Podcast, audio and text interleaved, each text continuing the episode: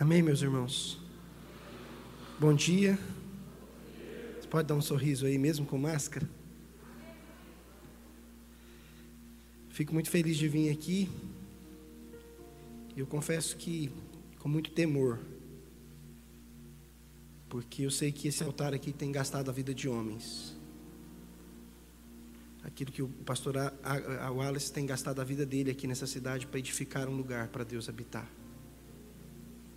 E eu venho aqui com muito temor e com um clamor para despertar você e para arrancar você de um lugar. Feche os seus olhos. Espírito Santo, tudo vem do Senhor. O Senhor está na terra para adornar a noiva para o grande dia. O Senhor é quem abre o entendimento, o Senhor é quem convence o homem do pecado. Espírito Santo, nos dê a honra de perceber o Senhor aqui nessa manhã. Que os nossos ouvidos sejam abertos, que o nosso entendimento seja iluminado e que o nosso coração seja incendiado pelo Senhor nessa manhã. Nós levamos o nosso pensamento cativo ao Senhor e toda obra do diabo de dispersão nós repreendemos em nome de Jesus e que haja entendimento sobre a igreja, para que a igreja entenda aquilo que o Senhor está fazendo sobre a terra e sobre aquilo que o Senhor ainda irá fazer, em nome de Jesus. Abra sua Bíblia em Mateus capítulo 17. Hoje é um dia muito especial para mim, porque eu moro lá em Portugal, a Keila mora na França, a minha outra irmã mora aqui, então nós somos uma família de três nações. E eu brinco, quem saiu lá do Santa Terezinha ter sobrinho francês é um milagre, né? O máximo que eu pensava que eu ia chegar era até Guimarães. E a gente já andou um pouco. E nós não vamos parar. Então, fora isso tudo, eu tenho o privilégio da minha mãe me ouvir, né? Minha mãe está ali, linda. Minha mãe é o amor da minha vida. Né? Ela cuidou de mim muito bem. E a minha mulher, olha que mulher linda, gente. Essa mulher, eu acho que ela dorme no formal, ela não fica velha. Ela vai fazer 40 anos e está cada dia mais linda. E ali estão tá os meus filhos: o jogador e o profeta. O Theo e o Luca. O Luca, hoje a gente estava vindo e ele falou: Eu não vou para a salinha, eu quero ouvir a palavra. Então nós estamos treinando aí duas bombas atômicas. E tem mais dois franceses ainda. Porque nós vamos tocar em uma nação inteira. Amém? Mateus capítulo 17. Diz assim: seis dias depois, Jesus tomou consigo Pedro, e a Tiago, e a João, seu irmão, e os conduziu em particular a um, um alto monte e transfigurou-se diante deles. E o rosto resplandeceu como o sol, e os seus vestidos se tornaram brancos como a luz. Eis que apareceram Moisés e Elias falando com ele. E Pedro, tomando a palavra, disse: Senhor, é bom estarmos aqui. Se quiser, façamos três tendas: uma para ti, outra para Moisés e outra para Elias. Estando ele ainda a falar, eis que uma nuvem luminosa os cobriu, e a nuvem saiu uma voz que dizia: Este é o meu amado filho, a quem me comprazo. Escutai. E os discípulos, ouvindo isso, caíram com seus, seus rostos em terra e tiveram grande medo. E aproximando-se, Jesus tocou e disse: Levanta, levantai, levanta-vos, não tenhais medo. E erguendo ele os olhos, e ninguém viram, senão unicamente Jesus. E descendo eles do monte, Jesus lhe ordenou, dizendo: A ninguém conteis a visão, até que o filho do homem seja ressuscitado dos mortos. E os discípulos interrogaram, dizendo: Por que dizem então os escribas que é necessário que Elias venha primeiro? E Jesus respondendo, disse-lhes: Em verdade, Elias virá primeiro e restaurará todas as coisas. Mas vos digo que Elias já veio e não o conheceram, mas fizeram de tudo o que quiseram, e assim farão eles também padecer o filho do homem. Então entenderam os discípulos que ele falava de João Batista. Irmãos, eu quero compartilhar uma palavra com você que, se você entender ela, a sua forma de ver a vida, mas você precisa ficar muito atento, porque eu, eu confesso que eu gastei dias em oração para entender isso. Eu faço parte de uma igreja que nós nos dedicamos à oração, nós temos uma igreja longe da cidade, e todos os dias, eu nunca vi um povo mais viciado em oração do que nessa igreja. Todos os dias, seis horas da manhã, as pessoas saem dos quatro cantos da cidade, chega 40, 50 pessoas para orar todos os dias, durante o ano todo. E muitas vezes nós começamos na oração 4 e 40, porque lá os profetas brigam quem chega mais cedo. Né? Eu brinco. E muitas vezes eu gastei, eu fiquei a manhã toda para entender o que eu quero que você entenda em 40 minutos. Ou melhor, eu fiquei meses. Tudo que Deus faz, Deus ele está em constante movimento. Deus ele continua fazendo e ele continua agindo. As expressões de Deus está sendo manifestas sobre a terra. E se você for estudar um pouco, eu não sou físico, não sou quântico, não sou, mas os estudiosos dizem que tudo está em movimento. Só existe algo que não está em movimento, o firmamento, que é onde Deus está. Mas quando eu olho para a Bíblia, eu começo a entender algo e é e esse texto me iluminou meu coração. Porque nós temos um Deus que não é um, que é três: Deus Pai, Deus Filho e Deus Espírito Santo. Se nós fôssemos pensar na Bíblia, o tempo, não vamos nem falar da Bíblia, o tempo é o que? Passado, presente e futuro. Tudo, se a gente for pensar, tem três coisas associadas. Por quê? Porque Deus deixou uma assinatura Deus falou da igreja, é tão interessante que Ele não falou você é a igreja, Ele falou vós sois a igreja. Aonde estiver dois ou três. Por quê? Porque Jesus, Deus, o Espírito Santo não conhece individualismo. Por isso que Ele disse que nós teríamos que estar inserido em um corpo. E se a gente olhar para as Escrituras, no Velho Testamento existe quem agindo? Deus Pai. No Novo Testamento, quem está agindo? Deus Filho. E nos dias atuais, quem está adornando a igreja? Quem? O Espírito Santo.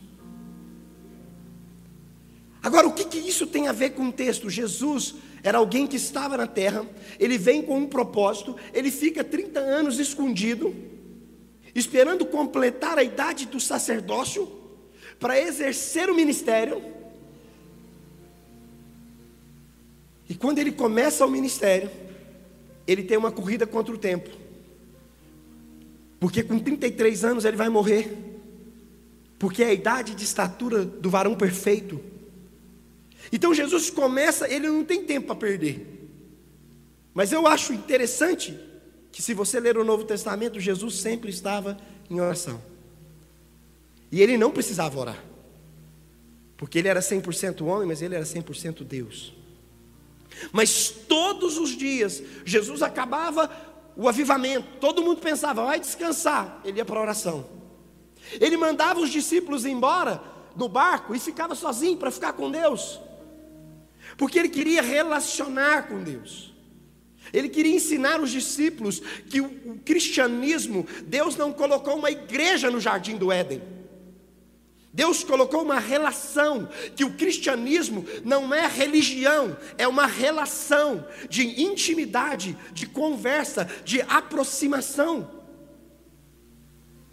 E aí, Jesus, no meio da história, Jesus chama três homens: Pedro, Tiago, e não é o apóstolo, é o irmão dele, que não era discípulo dele,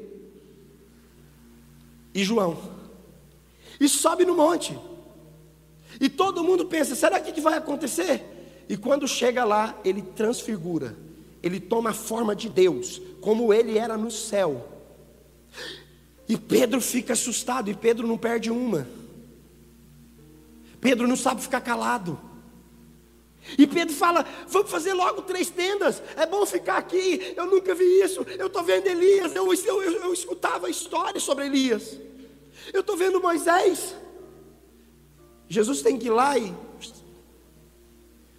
Vem uma nuvem, uma fumaça. Pedro fica com temor, mas os discípulos ajoelham. E aí eu quero te perguntar nessa manhã: por que Elias, Moisés e Jesus se encontram? Você já leu isso? Mas você talvez pensou que Jesus queria impressionar os discípulos. Mas Jesus estava falando sobre três tempos. E é sobre isso que eu quero falar. Moisés representa o que? A lei. Quando Jesus vai para o monte e leva os discípulos, você vai entender o que, que isso significa. A lei está diante Jesus, está diante Elias. O que é a lei? A lei são os mandamentos que o homem jamais será capaz de cumprir. A lei é a forma que Deus encontrou de revelar a incapacidade do homem de se aproximar a Deus. A lei, ela só tem um propósito: mostrar para mim e para você que nós somos inúteis, que nós não conseguimos cumprir com os mandamentos, que a lei, sem lei não pode haver punição. Então a lei, ela vem para quê? Para nos punir, para falar você não consegue. Para falar você é incapaz de amar o seu próximo como a você mesmo. A lei, quando Moisés escreve a lei, toda a vida de Moisés, se você for prestar atenção, está falando da dureza do coração do homem. Por isso que a lei é escrito em pedras, porque a Bíblia fala que ele vai transformar o nosso coração de pedra em carne. Então a lei nos mostra que nós nos achamos, a lei nos revela a nossa, a nossa incapacidade, mas a lei também nos revela, sabe o que? A nossa religiosidade. Porque a lei, muitas vezes, nós cumprimos parte dela, como os escribas, e nós nos achamos melhores. A lei nos revela que a nossa religião é falsa, porque nós nos achamos melhores do que o mundo, porque nós cumprimos parte dela, como os fariseus cumpriam, porque ninguém aqui, ninguém é capaz de cumprir a lei. Se não me falha a memória, 628 mandamentos, uma lei judaica que ensina até como um homem sentar numa mesa para comer. Então a nossa religião é muito baseada na lei. Eu pratico, eu sou merecedor. Isso é o Velho Testamento. Isso é apontar. É como se Deus te levasse a um lugar que falava assim: você não consegue por você mesmo. Mas porque você não consegue por você, eu vou me manifestar e vou morrer por a lei. Então, o primeiro tempo é o tempo da lei. E eu não sei se você já se atentou, mas esses três homens, o corpo deles desaparecem. Moisés morre e Satanás tenta tocar no corpo de Moisés. E Miguel, em capítulo 1, de, versículo 9 de Judas, fala que Miguel luta com Satanás e toma o corpo de Moisés. Guarda isso. Jesus, o que, que Jesus é? Ele é a graça. Mas antes da graça, teve Elias, que anunciou a profecia. Agora, se você pensar, Jesus morreu ou não morreu? Mas aonde está o corpo de Jesus? Ele ressuscitou. Moisés, o corpo some, Jesus ressuscita, e Elias? O que, que aconteceu com Elias, irmãos? ele foi tomado aos céus. Ele não morreu. E o que eu quero falar para você é sobre a lei, a graça e a profecia. A lei te mostra que você não pode. A graça te possibilita andar num lugar que você não é capaz de andar. Nenhum de nós aqui nessa manhã somos merecedores do céu. Por isso que não há condenação para aqueles que estão em Cristo Jesus, porque o que nos habilita não é a nossa capacidade nem a nossa religiosidade. O que nos habilita é andar com Jesus. É olhar todos os dias para Jesus, é depender todos os dias de Jesus. Por isso que Jesus falou: Esse é o meu corpo que é dado por vós. Todas as vezes que vocês reunir, lembre de mim, porque se vocês não lembrarem de mim, vocês não herdarão a vida eterna. Aí nós fazemos da ceia até uma religião, uma, um, um sacramento. Mas o que Jesus está falando é: vocês são incapazes de ter vida longe de mim. Sabe o que Jesus estava falando comigo e com você? Nem a sua oração é respondida, irmãos, se não for em nome de Jesus, porque os céus não reconhecem pecador, mas os céus reconhecem aquele que cumpriu toda a lei. E sabe quem cumpriu toda a lei? Jesus.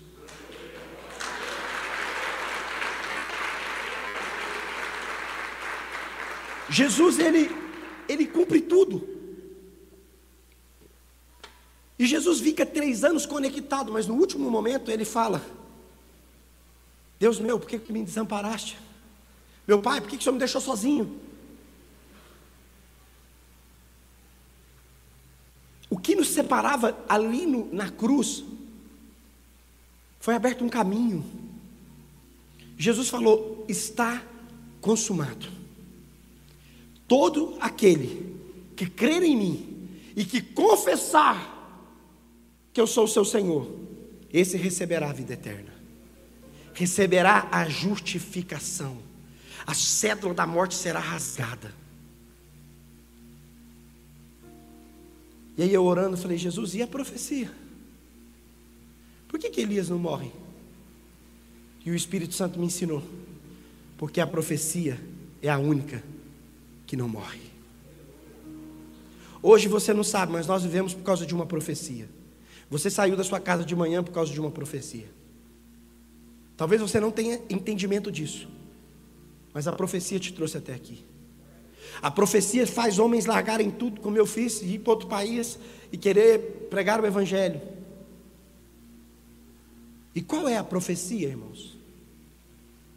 A profecia não é que Deus vai te dar um carro novo. A profecia não é que Deus vai te dar dez casas. Não é. Sabe qual é a profecia? Ele irá voltar. Deixa eu te falar uma coisa. A Bíblia é um livro de códigos. Você não descobre eles porque você não lê. Jesus levou Pedro, Tiago e João. Sabe quem que é Pedro? O homem que prega aos judeus. Pedro, tu és pedra. A lei foi escrita onde? Nas pedras. Quem é Tiago, o irmão de Jesus? É o cara que não é o discípulo, mas é o cara que andou com Jesus e que entendeu a mente de Jesus. E quando Jesus morre, sabe o que, que ele faz? O outro Tiago morre, decapitado. E o Tiago, irmão de Jesus, é o que escreveu o livro de Tiago, tem uma visão a respeito dos pobres. É ele que fala que a religião sem obra é morta. Ele não aprendeu isso dos outros, ele aprendeu vendo Jesus. Quando a igreja tem um avivamento com Pedro, que Pedro pega para os judeus, sabe quem que é o pastor da igreja primitiva? Tiago. E sabe quem é João? Pedro a lei, Tiago a graça, e João, quem escreveu o Apocalipse? É a profecia. Agora você vai, eu vou, você vai assustar com algo. Isso talvez seja o que você precisa guardar. O diabo está lutando desde a antiguidade contra a profecia. Eles querem destruir Israel, não é porque é modinha, é porque se destruir Israel, a palavra não cumpre, que ele virá sobre os céus de Jerusalém. Sabe por que existe o um movimento do feminismo? Porque existe uma palavra de decreto sobre a mulher, que a mulher deveria honrar o seu marido, logo após a queda. Nossa, mas não é direitos iguais, não. É porque você não sabe das profecias. E aí eu amo esse texto, porque nessa história tem esses três homens e tem João Batista. E João Batista é o profeta que fala da vinda do Filho de Deus. E sabe como que João Batista morre, irmãos? Decapitado.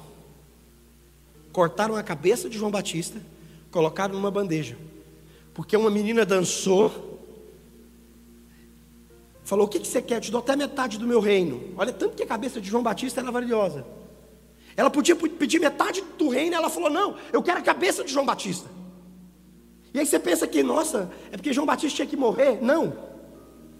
Sabe por quê? Porque existe uma luta da igreja, uma luta de Satanás contra a igreja, que quer separar o corpo do cabeça. Se separar a cabeça do corpo, a profecia não se cumpre. E eu te pergunto nessa manhã: quem é o cabeça da igreja?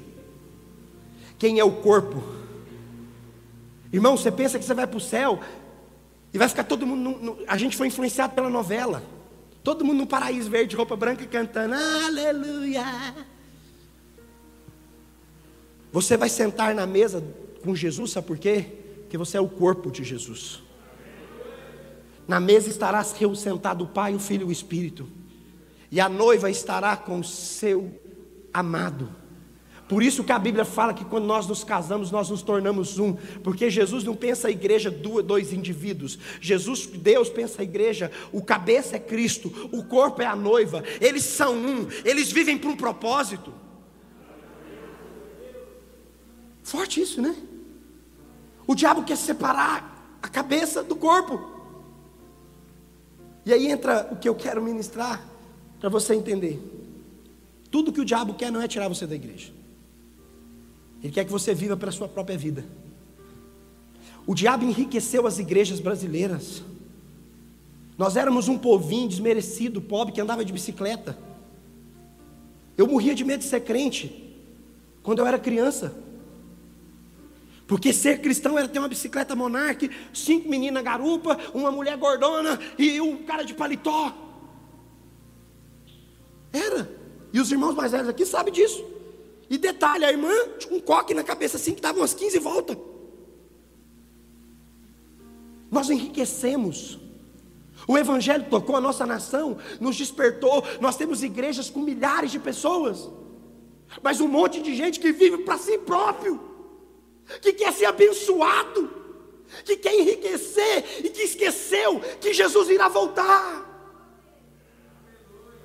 Deixa eu te falar uma coisa: todo mundo ficou com medo do Covid, irmãos. O Covid é só isso aqui. Coisas piores virão. Daqui uns dias você vai andar na rua, terá cadáveres jogados no chão de tanta gente que vai morrer. Não terá funerária para enterrar todo mundo. Como que você fala isso? A Bíblia diz que um terço da população mundial vai morrer no fim dos tempos. Mas nós continuamos louco pelas coisas. É como se alguém, eu quero te perguntar, você vai para Caldas Novas uma vez por ano, ou melhor, uma vez na vida. Você compra uma casa lá? Só se você for louco. Ah, eu vou para o Rio de Janeiro, nunca mais vou voltar lá, mas vou comprar uma casa lá. Não. Mas por que, que nós viemos para a terra? e chegamos aqui e fizemos daqui a nossa morada. Por que, que nós, eu, eu tenho orado todos os dias? Eu falo, Senhor, eu quero ser uma voz. Podem, eu, talvez eu pregue uma vez só na igreja e nunca mais me chame, mas Deus não nos chamou para ficar juntando tesouros na terra. Um dia Jesus vai te encontrar com você e a sua riqueza não vai impressioná-lo. O quanto que você conquistou não vai impressioná-lo. Mas aquilo que você fez por pessoas, aquilo que você fez pela alma das pessoas, Jesus vai olhar e falar: Você entendeu. Irmãos, quantos de nós somos cristãos e passamos diante do necessitado e nós não sentimos nada? Nós não damos esmola. E nós vivemos uma fé de carregar uma Bíblia que não produz nada. Essa cidade não precisa de carreata. Em meio da pandemia, não precisa. Essa cidade precisa de uma igreja que serve o órfão, viúvo, necessitado.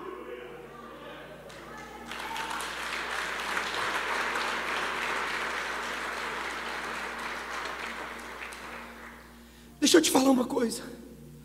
Eu estava orando seis horas da manhã ontem, quatro, nem sei a hora. Eu pensei, imagina se todos nós aqui começássemos a vender as nossas casas, vender os nossos carros. E quando alguém chegasse para comprar seu carro, fala, rapaz, você está vendendo barato demais. Por que você está vendendo barato? É porque Jesus vai voltar. Eu sei que ele vai voltar. Ele está voltando ali. Ele está vindo. O povo ia achar que a gente estava doido. Mas quando eles vissem um movimento sobre a terra, sabe o que, que eles iam fazer? Eles iam ficar com medo. Sabe por que, que o povo não acredita que Jesus vai voltar? Porque a igreja não acredita. E eu quero te mostrar na Bíblia. Em Atos dos Apóstolos, todo mundo vendia tudo e botava aos pés dos apóstolos. Não vendia porque era modinha, não. Vendia, sabe por quê? Porque eles acreditavam que Jesus iria voltar. E casa não fazia sentido, carro não fazia sentido, ter dinheiro no banco não fazia sentido. A promessa de Deus que Ele iria te sustentar. Sabe por que, que Jesus não voltou até hoje, irmãos? Porque em Apocalipse fala assim: que o Espírito e a noiva dizem: Vem. O Espírito está clamando: Noiva, volta, volta. Mas a noiva não está clamando para ele voltar. Porque a noiva se apaixonou pelas coisas dessa terra, porque a noiva se apaixonou por uma vida boa, porque a noiva se apaixonou pela riqueza, pelos olhos. Os nossos jovens não querem mais ser pastores, porque são filhos de homens covardes que não leem a Bíblia em casa. Os nossos filhos não anseiam tocar na igreja, por quê? Porque os pais deixam de vir ao culto, trazer as crianças, sabe para quê? Para ir fazer um monte de outras coisas que não deve. E aí nossos filhos crescem e desviam do evangelho. Deixa eu te contar uma coisa: de cada dez jovens muçulmanos, o pai tem dez filhos muçulmanos, os dez são muçulmanos. Nós crentes temos dois. E quando é muito, 50% é crente. Será por quê, irmãos? Não é pelo que nós falamos, mas pelo, é pelo que nós vivemos. O dia que eu entendi isso, eu morava num apartamento lindo. Eu falei, eu não posso ficar aqui. Eu não posso. Peguei minha mulher e meus filhos, fui morar num, quarto. Nem guarda-roupa eu tinha. Comecei a acordar 4 e 40 todos os dias. Para me dedicar à oração. Comecei a entregar comida para os pobres na rua. Duas vezes por semana, três vezes por semana. E as pessoas perguntam por que, que vocês fazem isso? Eu falo porque nós estamos esperando alguém chegar. E ele mandou a gente fazer isso até que ele venha. As igrejas querem prosperar financeiramente. Deixa eu te contar: o segredo para prosperar financeiramente não é pedir o povo para dar dinheiro, é emprestar para Deus, e só empresta para Deus quem dá comida para o pobre. A gente vai nas igrejas, o povo faz fila para receber oração. Na verdade, o povo tinha que aprender a orar. Todo mundo está atrás de um homem abençoado. Se eu ficar aqui no final do culto, vai vir uns 30 para me orar. Todo mundo quer que um homem abençoado ponha a mão. Mas Jesus não quer isso. Jesus quer que você viva a profecia, que você espere por Ele, que você viva. Eu não estou aqui falando que não pode ter coisas, não, porque tem pobre que é avarento, tem rico que é. Né? Mas que você entenda o seu propósito. Eu essa semana eu fui muito edificado, sabe, irmãos? Porque muitas vezes as pessoas riram de mim. Muitas vezes eu fui chamado sem juízo pelos meus familiares. Muitas vezes eu fui incompreendido. Mas essa semana eu fui para Araguari. Morei lá três anos. E eu não sei quantas pessoas, mas eu sei que tem uma família lá que nunca mais foi a mesma depois que nós passamos na vida deles. E esse homem hoje é um milionário. Estou até no carro dele ele deixou um carro comigo. Falou, fica com o carro, toma dinheiro para pôr gasolina. Mas eu fiquei com esse homem três dias. E ele falou, Kézio, eu tenho milhões hoje. Eu nem sei quanto que eu tenho. Eu estava com ele em dois minutos, ele ganhou mais de 100 mil reais assim na minha frente. Duas caminhonetes. Depois nós fomos numa loja para ele comprar uma caminhonete nova para a mulher dele. Como eu já paguei, está aqui a nota. E nós fomos orar. E ele falou: Entendi algo, Kézio. Tudo que eu tenho é meu. Para mim comprar um carro novo, eu pergunto o Espírito Santo de Deus. Porque Deus me deu uma missão. Eu preciso ajudar as pessoas na terra. Ele falou: Você viu eu ganhar 100 mil, mas você não viu que semana passada eu estava no trânsito de Uberlândia, dirigindo, estressado com um monte de trabalho, e o Espírito Santo falou para mim: para tudo, está vendo aquela senhora que está ali? Ela está clamando por algo. Volta o carro, manda ela entrar dentro do carro e, e, e realiza o desejo do coração dela. E ele voltou e falou para ela: O que, que a senhora está precisando? Ela falou: Não, compra os algodão doce. Ele falou: Não, não, eu quero saber o que, que a senhora está precisando. Joga os algodão doce aqui atrás, depois eu compro todos. As balas, não sei o que, que era. Mas entra aqui no carro. A mulher ficou com medo. Ele falou: Jesus mandou eu vir aqui. A mulher já falou: Entrou numa loja com ela. Ela falou: Falta roupa para os meus filhos. Ele parou na porta de uma loja e falou: compra todas as roupas, para a vendedora, dá todas as roupas que ela quiser. Eu vou ficar aqui fora para não deixar. Daqui a pouco eu passo aqui. Separa que eu venho aqui. E a mulher comprou mil e tantos reais de roupa. E a mulher constrangida falava: Moço, me perdoa, é, mas eu peguei muita roupa. Ele falava: Não preocupa, porque eu vivo sobre uma profecia. E a minha profecia é que o dinheiro que vem na minha mão é para cuidar do pobre, do necessitado. Eu vou cuidar de você.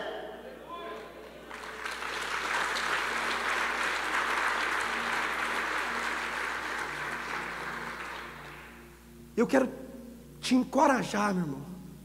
Amanhã é culto de oração, não é? Eu vou vir aqui se eu estiver aqui. Vai ter meia dúzia. Vai ter trinta. Porque nós queremos as coisas prontas. Mas nós não queremos relacionar com Deus. Sabe o que Jesus ensinou para os discípulos? Vocês precisam andar comigo. Eu quero terminar te contando uma história que no capítulo 25 de Mateus, Jesus falou assim: o reino de Deus é semelhante a dez virgens. São cinco prudentes e cinco e cinco nécias. Eu não sei, talvez você lê a Bíblia você não presta atenção. Mas a Bíblia fala que estava cinco dormindo e cinco estavam acordadas. Não. A Bíblia diz que estava às dez dormindo. Às dez. Aí eu falei, Jesus, como que é isso? A gente tem que tomar cuidado porque existe uma sonolência sobre a igreja, sobre a respeito da volta de Jesus. E ele disse, Rogério, que ele vem como um ladrão. Que ninguém espera. E eu falei, Jesus, como que é isso? As dez noivas estão dormindo? É isso mesmo. Deixa eu te contar, até crente cheio do Espírito Santo pode viver dentro de uma igreja dormindo. Sabe como? Se ele não estiver esperando Jesus voltar. Quando eu li isso, eu fiquei chocado. Eu falei, mas e nós? Nós estamos aqui, eu estou dormindo também. Jesus falou: Não, eu levanto alguns para sair gritando assim: O noivo está vindo. O noivo está vindo. O noivo está vindo. E aí as noivas despertam. Cinco vão com ele, cinco ficam. Não falou do mundo, falou da noiva. E a noiva é a igreja.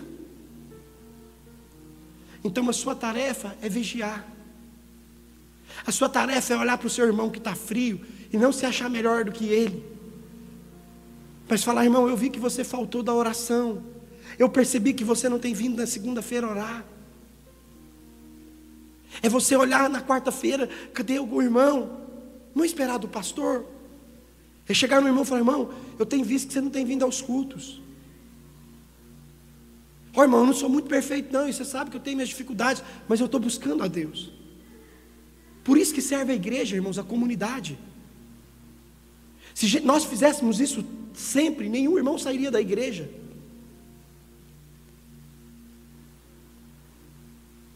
Você precisa ajudar o seu irmão, e o seu irmão precisa te ajudar. Você precisa parar de investir em coisa, o seu tempo em coisas terrenas.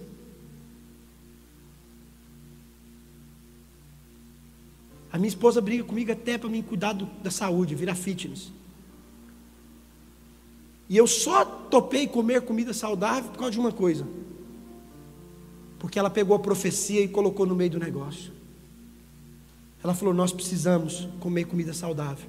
Porque nós precisamos pregar o Evangelho e falar que Jesus vem. Nós precisamos ter saúde. Eu falei: Então agora eu topo. Não me chame. Cara, você é doido, sou. Porque eu estou vivendo para que Ele venha. Eu não posso ir embora porque o Espírito Santo está me incomodando para falar isso. Eu vou falar. Deus não precisa do seu dinheiro. Deus não precisa da sua esmola. Sabe que tem muito cristão que não prospera? Porque inverte os papéis. Ele vem para o culto e no altar, que era sacrifício, ele entrega esmola. A esmola é na mão do pobre. Porque se você der uma moeda para um pobre, que não tem nada, cinco reais, o pobre vai ficar feliz. Mas muitas vezes você pega nada e dá na igreja, como sobra, como desprezo. E aí o Espírito Santo não aceita a sua oferta, o Espírito Santo não aceita a sua oferta. Nós queremos administrar, muitos irmãos cristãos não dizimam, porque querem administrar o que é deles, o que não é deles. Deixa eu te falar, no Novo Testamento, todo o dinheiro não é lei, é semente. E a oferta do Novo Testamento tem que ser posta nos pés, não no bolso. Por quê? Porque para potencializar a caminhada do Evangelho. Então deixa eu te falar, deixa Deus governar a sua vida. Deixa Deus governar o seu dinheiro, deixa Deus governar a sua empresa, deixa Deus governar o seu casamento. Viva como se Ele fosse encontrar com você amanhã. Quem aqui deseja morrer essa semana? Levanta a mão, por favor. Está aí a prova que nós amamos a terra. Nós vamos nos velórios e ficamos desesperados. Ah! No velório deveríamos perguntar: é crente? É, glória a Deus. Porque Deus tem prazer na morte do seu justo mas nós não queremos, porque nós não temos certeza do que há depois, porque a fé que nós professamos nós não acreditamos, porque nós não acreditamos na profecia que aquele que confessar o Filho. Eu não vim aqui só para te abençoar, eu vim aqui para te fazer pensar, para você ir embora com. Ah! Talvez até falando mal de mim, não tem problema. Mas eu vou te falar uma coisa. Ele está vindo. O Espírito está se movendo. Em todo lugar da terra, Ele está se movendo. Hoje eu estava vindo aqui para o culto. Sabe o que, que eu vi? Quatro jovens. A minha esposa é testemunha. Quatro adolescentes aqui na avenida. Nove horas da manhã. Com a Bíblia debaixo do braço. O outro segurando a Bíblia. E eles andando na avenida para ir para o culto. E eu abri a janela do carro e falei: Glória a Deus! Aí o outro, aleluia! Deus está levantando quem a gente não imagina. Deus está despertando os meninos no meio do povo. Deus está despertando uns homens que estão ouvindo a voz do Espírito. Deus não está despertando muitos, porque muitos querem riqueza, mas aqueles que querem a profecia, eles estão entendendo o que ninguém está entendendo. E sabe por que, que eles estão entendendo? Porque eles vão andar sobre a terra e eles vão gritar: o noivo está vindo, ele está voltando. Deus vai levantar nesses últimos dias, irmãos. Deixa eu te contar uma coisa: nós vamos ser perseguidos. Você não estuda, talvez, você não sabe. Mas em 2050, mais de 70% da terra será muçulmana.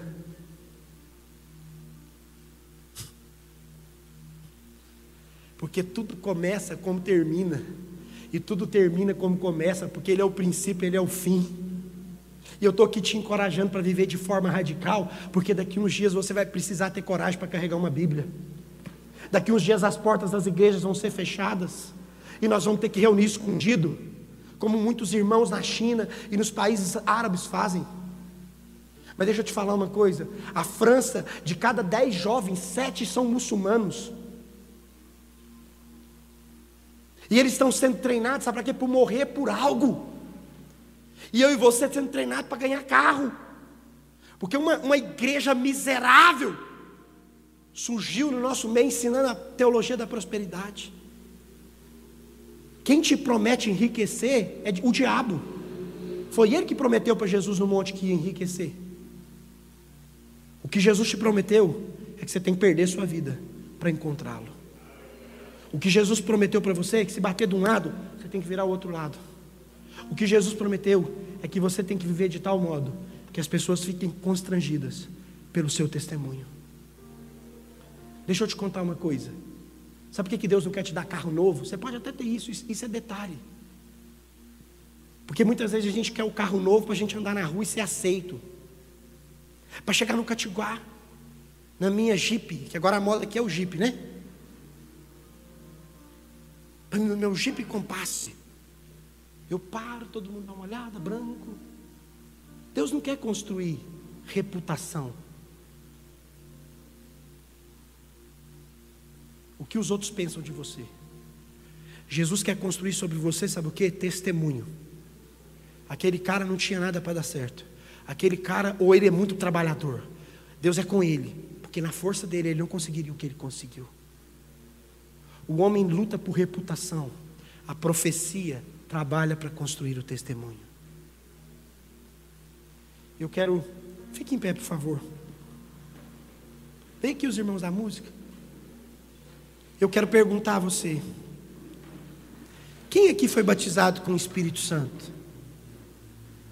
Levanta a mão. Quem aqui ora em línguas? Levanta a mão.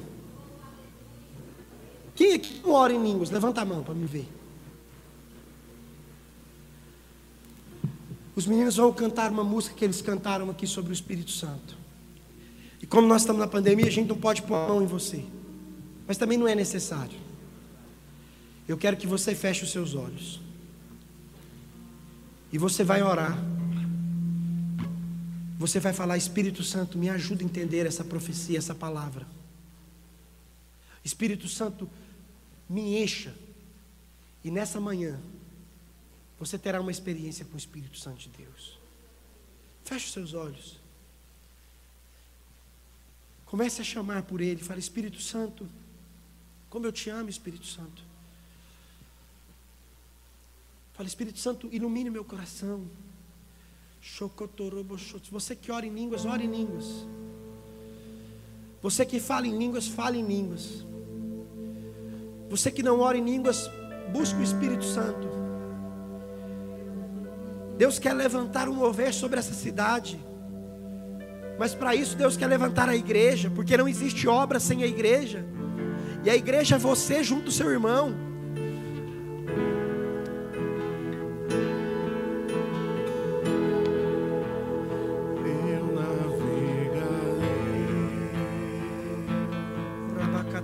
Em línguas.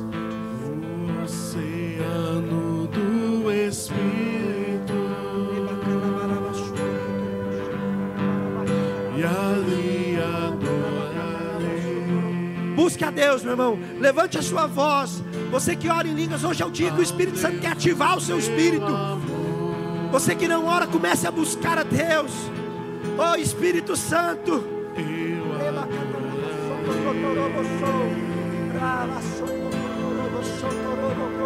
Ao Deus da minha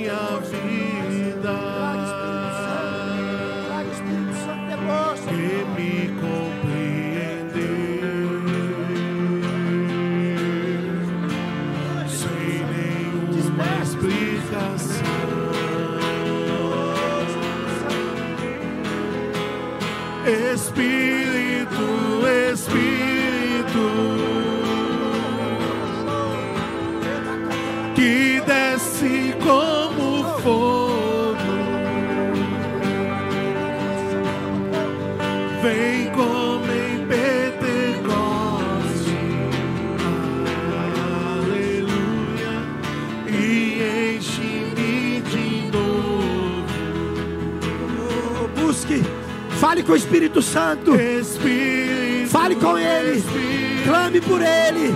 Fale, Espírito Santo, venha sobre a minha vida. que desce Oh. Batiza Espírito Santo com fogo. Batiza com fogo. Derrama, derrama. Oh Espírito Santo. Oh Oh Deus aviva. Incendeia.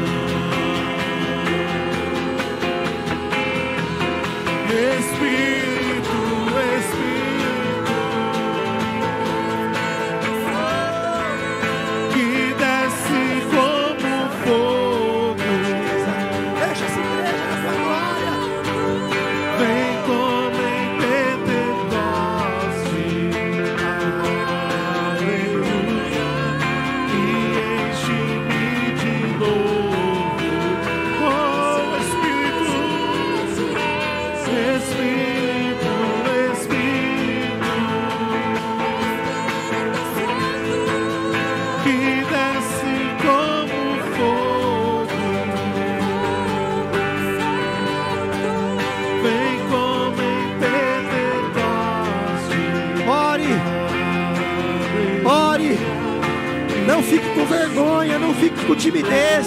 Busque o Espírito Santo de Deus. Busque o Espírito Santo de Deus.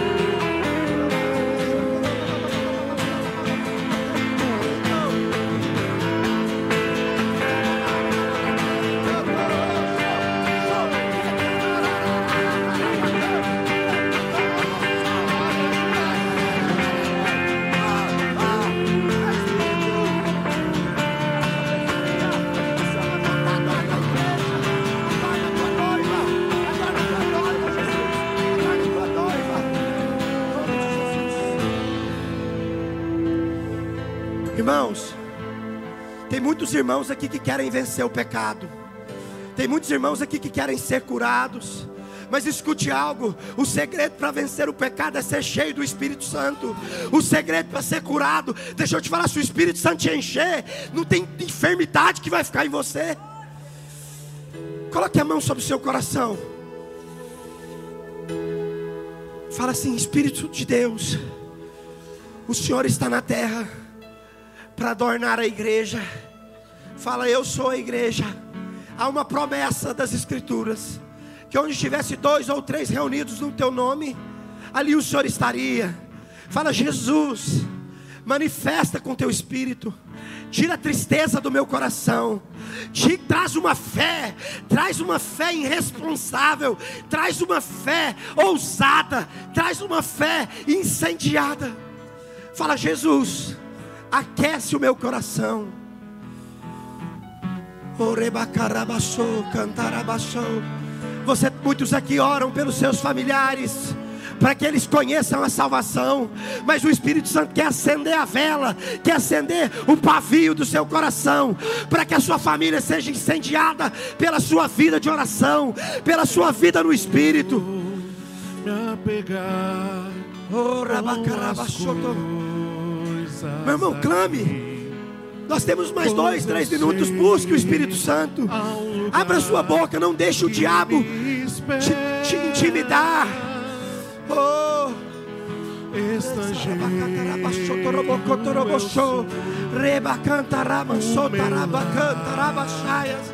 Oh Espírito Santo, oh Espírito Santo, adorna a noiva, Espírito Santo, oh Espírito Santo, desperta, desperta essa noiva para andar, desperta essa noiva, desperta cada irmão, oh Espírito Santo.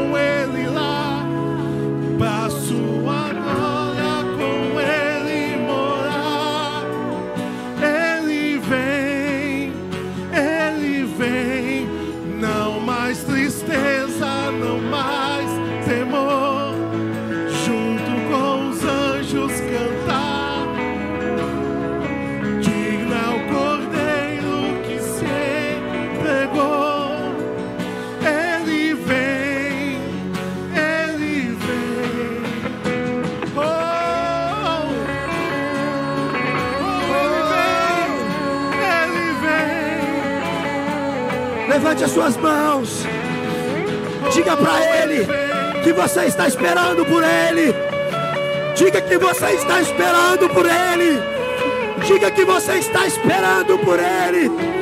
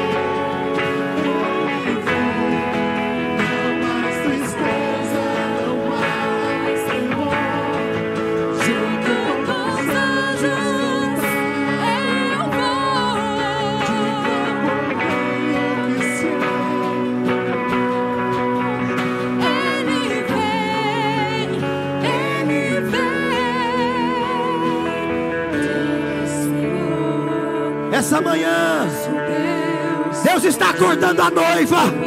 Essa manhã, Deus está despertando aquele que está frio. Essa manhã, o Espírito de Deus está passando sobre essa igreja para te lembrar que Ele está voltando. O Espírito Santo vai te ungir para pregar o Evangelho, para declarar para o cativo, ao que está oprimido pelo diabo, que a libertação chegou. Oh!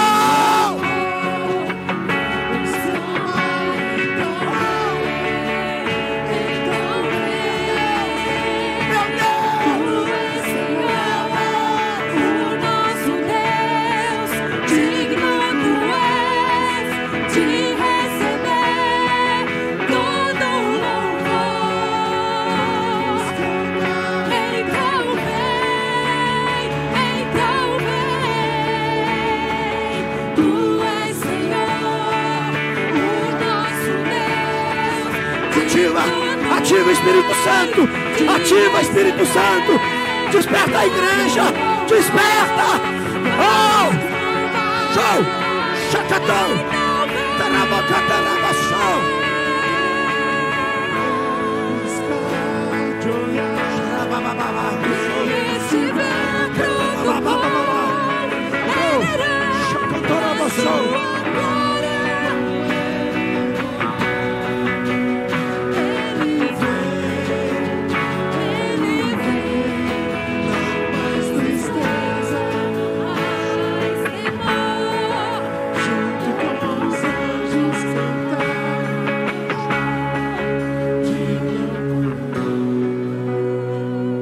Nessa manhã, o Espírito Santo me mostra homens e mulheres com pés amarrados, que não conseguiam mais andar, que a vida estava amarrada, mas assim diz o Espírito Santo nessa manhã, Ele está desamarrando, Ele está tirando todo o fardo, O Espírito Santo também me mostrou homens de coração frios, congelados, mas o Espírito que está testificando a noiva, o Espírito que está adornando a noiva, está fazendo corações de homens voltar a bater pelo Evangelho.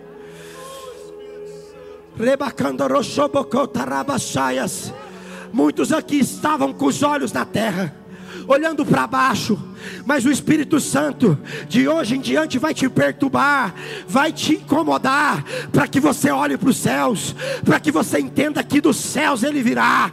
O cristão vive olhando para os céus, porque dos céus vem o nosso socorro, do céu vem a salvação.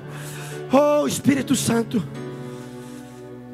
sobre essa igreja, Deus irá despertar vocês nesses dias, para vocês viverem algo que vocês nunca viveram. Deus irá despertar uma casa de oração. Deus irá despertar um compromisso com a cidade.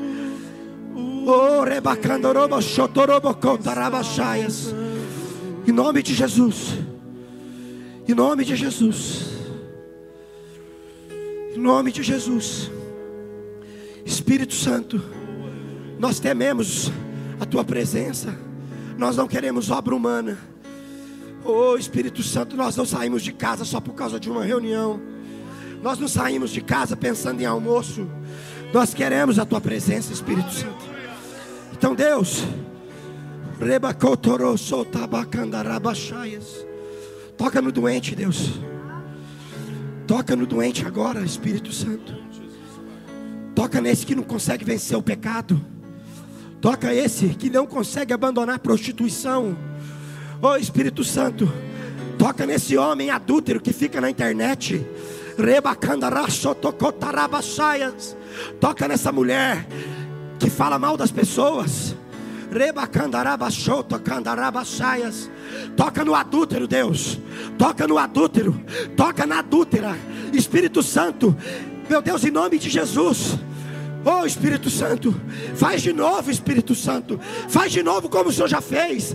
Traga temor aos teus irmãos, que não falte recurso na sua casa, que não falte recurso para sustentar o pobre, que não falte recurso, ó Deus, para manter os obreiros. Oh Jesus, oh Espírito Santo, eu te peço isso nessa manhã, em nome de Jesus, em nome de Jesus. Amém. Peraí.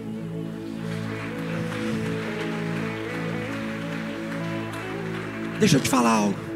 Eu preciso te falar isso. Tem gente aqui que não vai conseguir pecar essa semana. Tem gente aqui que adulterava e que não vai conseguir adulterar. Ou então Deus vai expor o adultério. Escuta.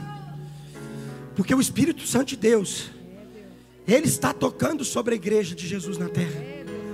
Porque a igreja não é adúltera, a igreja não é corrupta, a igreja não é mentirosa, a igreja não é exploradora, a igreja é a noiva, linda, linda, linda, linda. Amém? Que Deus abençoe sua vida, em nome de Jesus.